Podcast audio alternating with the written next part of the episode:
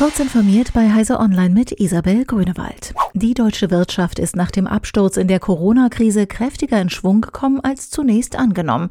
Das Bruttoinlandsprodukt stieg im Zeitraum Juli bis September im Vergleich zum zweiten Quartal um 8,5 Prozent, teilte das Statistische Bundesamt mit. Nach vorläufigen Daten war die Behörde von einem Plus von 8,2 Prozent ausgegangen. Zum Jahresende dürfte die Erholung aber wegen des Teil-Lockdowns in Deutschland und Beschränkungen in vielen anderen europäischen Staaten angesichts steigender Infektionszahlen eine Pause einlegen. Eine Gruppe von 576 Künstlern appelliert an die Politik, das Urheberrecht nicht gegen sie auszuspielen.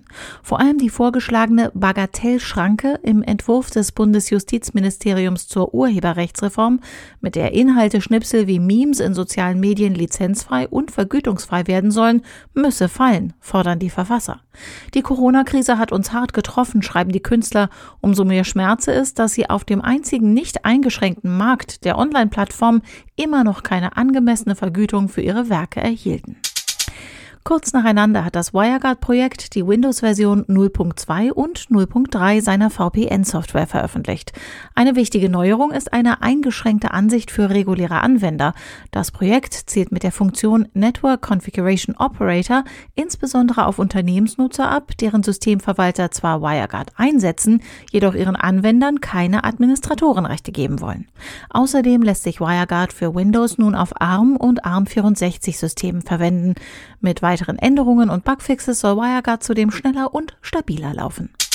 Snapchat rollt ab sofort seine neue Funktion Spotlight für Android und iOS aus.